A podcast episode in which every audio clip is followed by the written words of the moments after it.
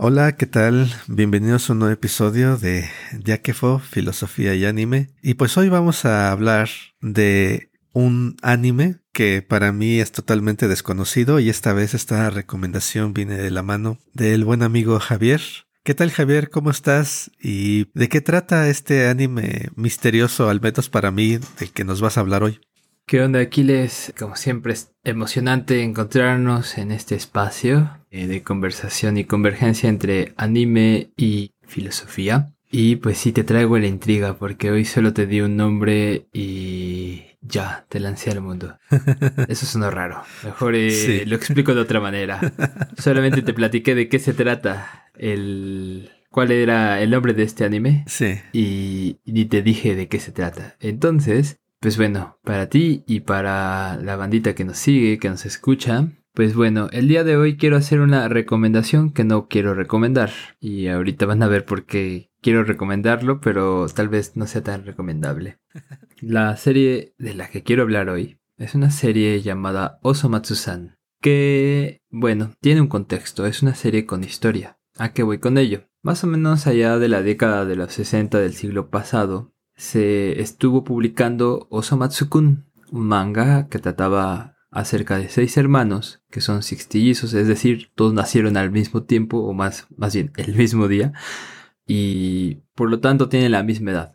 ¿no? Y bueno, en los 60 fue una serie bien recibida, eh, que tuvo su, su audiencia allá en Japón. Y bueno, era una serie pues a mí me parece muy similar a Doraemon, que quizá sí nos llegó aquí a América Latina. Pero la comparo con Doraemon porque refleja como las historias acerca de niños, cómo viven en su barrio, cómo hacen travesuras y disfrutan la vida, ¿no? No voy a ahondar ahora en el manga de Osomatsu-kun, porque lo que realmente quiero recomendar es el anime, que no se llama Osomatsu-kun, sino Osomatsu-san. Y pues, ¿cuál sería la diferencia? La diferencia es que Osomatsu-san es un proyecto en el que se rescata eh, la historia de estos seis personajes de los Osomatsu, ah, nada más que cuando ya son mayorcitos. Y este rescate eh, o esta forma de revivir la serie no se hace sino hasta 80 años después de la publicación del último número de Osomatsu-kun. Entonces, estamos, bueno, primero ante un salto de tiempo grandísimo para la producción pero también dentro de la serie te ubican en una temporalidad diferente. Ya no estamos con los niños que te mostraban en el manga, sino ahora estamos ante adultos, ¿no? Los Osomatsu han crecido y se vuelven adultos. Y bueno, eh, juegan mucho con ese chiste en la serie. De hecho, hay que decirlo de una vez, es una serie cómica,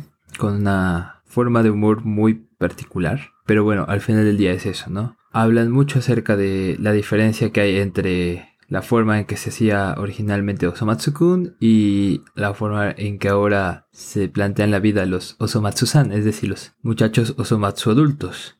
Y bueno, ah, otra cosa que quiero decir antes de continuar ya con los puntos un poco más fuertes, sería que cada uno de los hermanos tiene una personalidad distinta. Unos son más relajados, otros son más cancheros, como dirían los argentinos. Otros son más mesurados, otros tienen una forma de vida pues eh, un poco más oscura, eh, hablando en el sentido existencialista, por ejemplo. Y bueno, mm, ahora no me voy a detener a escribir la personalidad de cada uno de los hermanos, pero eh, sí podemos decir que ese es un punto central en la serie, porque te plantean cómo desde seis perspectivas diferentes puedes enfrentarte a ciertas cuestiones. Hasta acá eh, es, digamos, una especie de mini resumen y contexto de cómo llegamos a la serie de Osomatsu-san y un poco de qué va. ¿Cómo ves, Aquiles? ¿Ya estás menos sorprendido?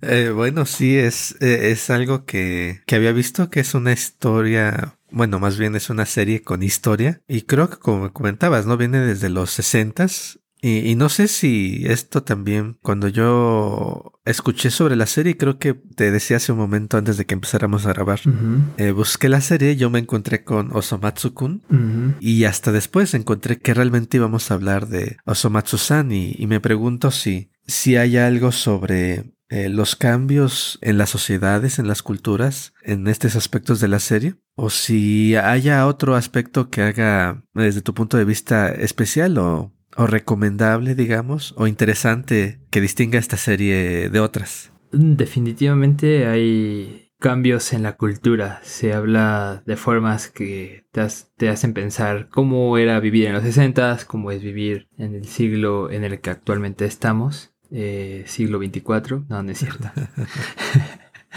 no, no, no, perdón. Pero bueno, esto lo encuentras desde el capítulo 1 y hay, hay, una, un relato interesante acerca de cómo podemos replantearnos la forma de vida en épocas distintas. Eh, sin embargo, no quiero centrarme en este punto hoy, mi estimado Aquiles, pues hay otro punto que se me hace, ¿cómo decirlo? Pero es una cuestión que vas a encontrar en cada capítulo de la serie y es acerca de la vida adulta. Como acabo de explicar, esta es una serie que te planteaba personajes o está recuperando más bien personajes que de ser niños pasan a ser adultos. Y bueno, en tanto adultos, pues tienen que enfrentar situaciones de la vida que, bueno, muchas veces no, hay un manual que diga, eh, al ser adulto vas a tener que actuar así o así, ¿no? Sino las van a ir descubriendo y enfrentando. Eh, pero bueno, debo aclarar que no es una serie que tome las cosas con mucha madurez. Eso es un punto importante, ¿no? Repito, es una comedia, entonces le van a sacar jugo a todo lo que se pueda hacer risible. Y eso es eh, algo que en lo personal me encanta. A mí me gustan mucho las comedias y más cuando se toman eh, con un sentido de acidez como el que Osamatsu nos ofrece. A veces no es un humor tan ácido, a veces es más bobo, pero bueno, Dejemos lo del humor para un poco más adelante. Justo lo que decía, ¿no? El punto en Osomatsu-san es justo cómo enfrentamos la vida adulta. Y es que los Osomatsu en este juego, y si esto no es un spoiler porque aparecen los primeros 10 minutos del capítulo 1, llegan, despiertan como de una especie de sueño y, están ya siendo adultos, ¿no? Pasan de su último capítulo en el manga, cuando eran niños, a ser literal adultos. Entonces no se dieron cuenta en qué momento se volvieron adultos y ni tienen trabajo ni tienen estudios. Son lo que llamaríamos en México ninis. y, ya dentro de eso es como, what ¿qué está pasando amigos? Justo en este preguntarse qué es la vida adulta y cómo se debe vivir esa adultez. Eh, Osomatsu-san se pone de cara a temas tan importantes como cuál sería nuestro papel en la sociedad y cuáles serían nuestros deberes, a qué estamos o no estamos obligados. ¿Debemos de trabajar? ¿Qué debemos de hacer para obtener un trabajo? Eh, ¿Con qué requisitos deberíamos cumplir? ¿En qué consiste la amistad?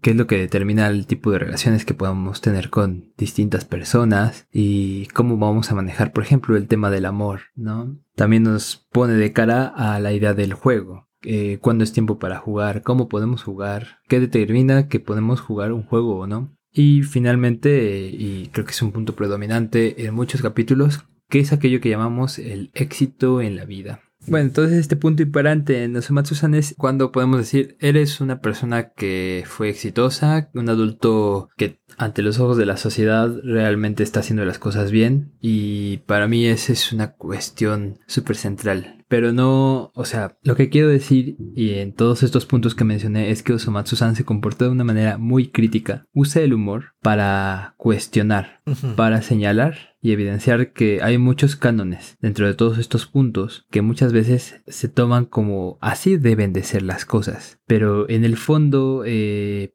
nos invita Osamatsu-san a preguntarnos, ¿realmente deben de ser así las cosas? Es necesario que como adultos tengamos que comportarnos bajo ciertos estándares y todos esos estándares son lo correcto. Es necesario que debamos de trabajar bajo ciertos esquemas y qué tal cuando mi perfil no encaja en todos estos esquemas en torno a las relaciones como la amistad o el amor, pues la cuestión sería entonces si en este tipo de relaciones eh, debemos de seguir cierta reglamentación, eh, si todos debemos de seguir, eh, por ejemplo, determinadas formas de decir que es una amistad o no, y también cuestionarnos acerca de cómo podemos amar a las otras personas y cómo podemos ser amados. Y bueno, ya decía yo también acerca del juego, ¿no? Eh, ¿La vida adulta está privada del juego o realmente no es necesario? Si ustedes eh, siguen Osomatsu-san, puede ser cualquier temporada. Incluso esto lo puedo, lo puedo decir así. podrían ver desde la temporada 2 o em, incluso si quieren empezar en la temporada 3 y saltarse las otras y no hay problema. Porque afortunadamente Osomatsu-san no es seriada, es más una de estas series que te va dando como capítulos que son no necesariamente relacionados unos con otros. Entonces puedes ver desde donde tú quieras, puedes empezar. Si quieres empezar temporada 3, capítulo 6, empieza ahí. Si quieres empezar temporada 1, capítulo 29, empieza ahí. Pero bueno, en todos estos capítulos el juego impera. No hay momento en que los Osomatsu no estén jugando. Y bueno, ya lo decía hace un momento, el otro punto que quería resaltar es que cada Osomatsu, cada uno de los hermanos tiene su personalidad muy particular, ¿no? Su forma de ver las cosas. Entonces eso vuelve aún más rica la forma de ver y entender la serie de posibilidades que te da eh, el vivir ciertas experiencias y retar lo que se entendería como tener una vida de adulto. Y bueno, esos eran los puntos fuertes que quería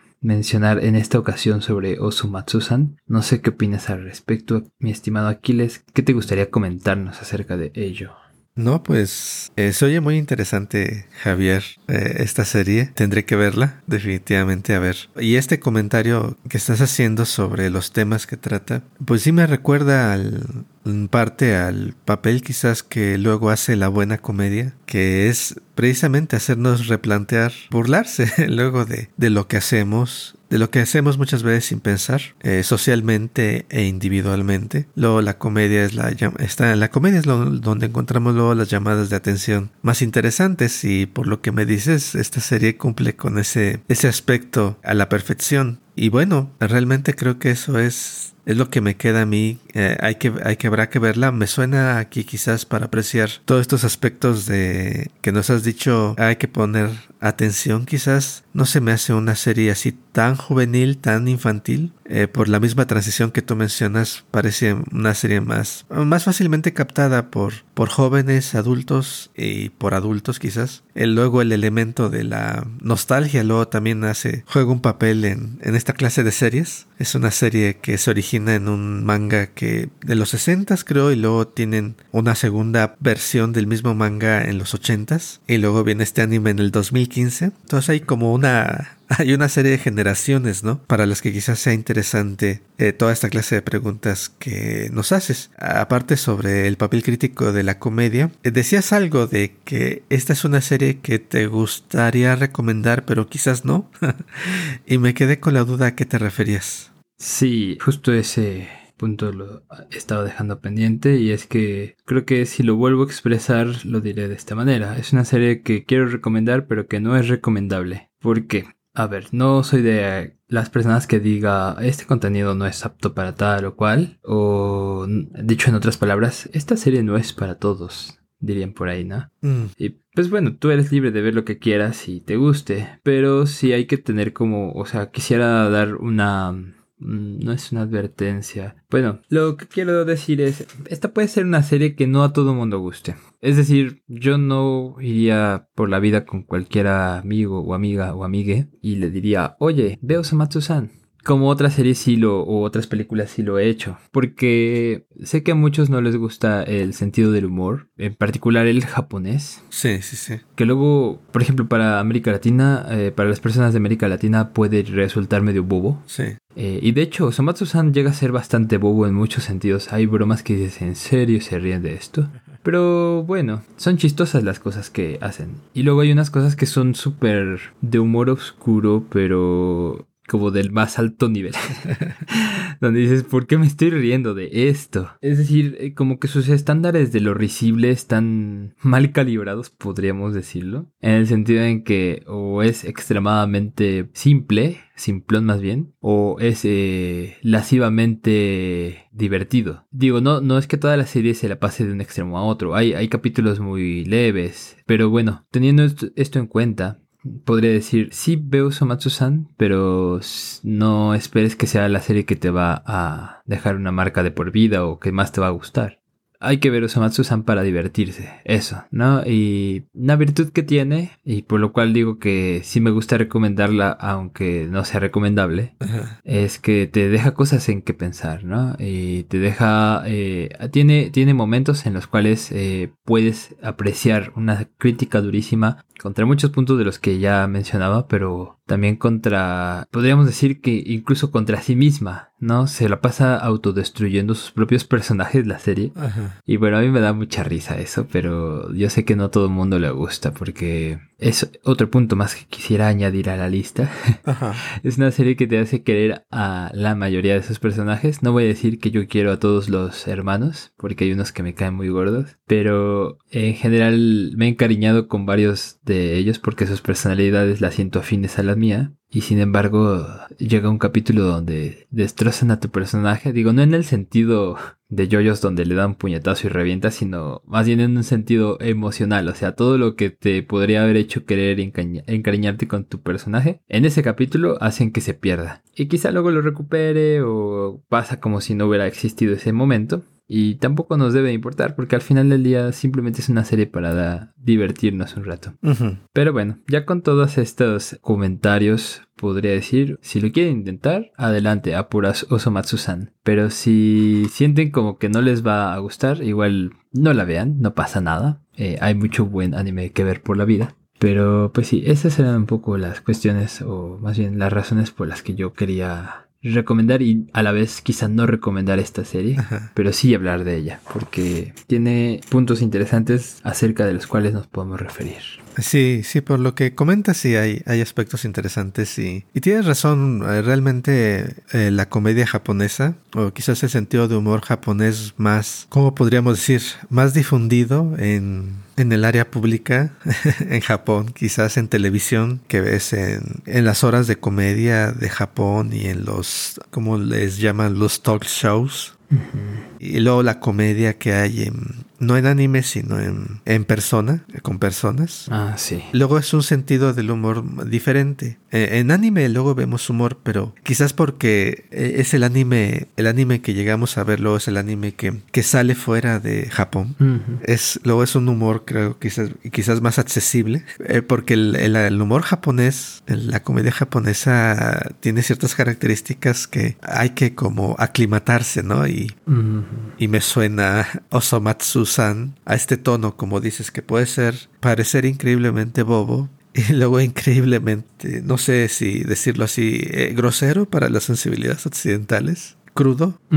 podría ser. Y a veces simplista, ¿no? Pero, pero bueno, es también una cuestión cultural. Y aparte de eso, quería hacer un, comentario. Mm. Si observan a, los que nos han seguido durante cierto tiempo, casi, de hecho, hasta donde yo recuerde, no hemos hablado casi de comedia en el anime del que hemos hablado. Y es que la comedia creo que es más difícil. Eh, hablar de ella, analizarla y luego apreciar de forma más clara cuál es el punto luego filosófico que están haciendo las comedias, que, que en otras historias que, que, se toman más en serio a sí mismas, creo que es más fácil hacer esa clase de, de comentarios desde una perspectiva filosófica, pero luego la comedia está llena luego de, de críticas, como tú dices, de estas críticas meta que se ridiculizan a sí mismas, que no se toman en serio, pero que también hacen, es como si te explico la broma ya no es broma, ¿no? Ya no es chistosa. Exacto. Y, y yo creo que eso también hace difícil, hace más difícil hablar sobre comedia. Y yo creo que también, no sé, la comedia es más difícil que luego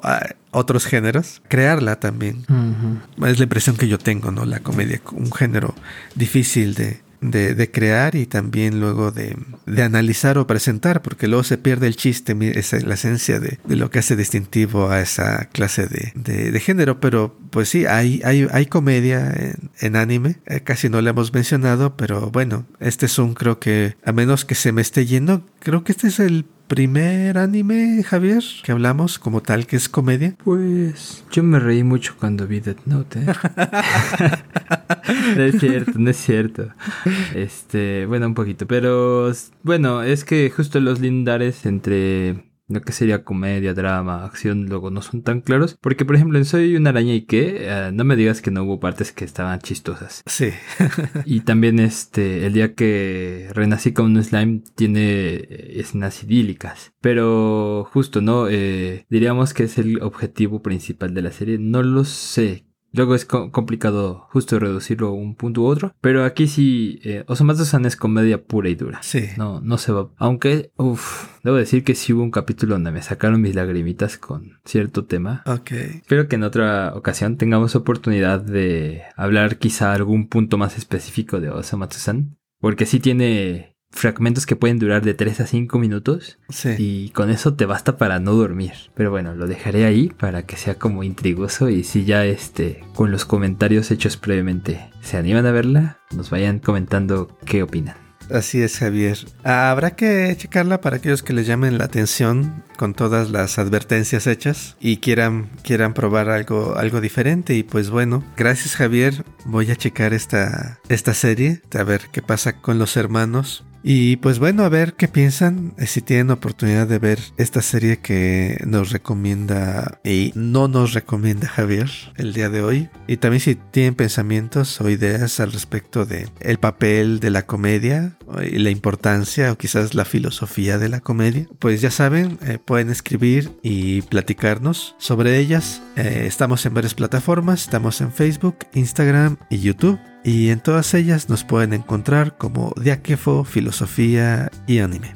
Y bueno, si tienen un buen chiste que contarnos, por supuesto que pueden hacernoslo llegar a través del correo electrónico filosofía y anime gmail.com filosofía y anime gmail.com Para otras divertidas series como Death Note o Attack on Titan, pueden visitar la página Perdón, no pude aguantar.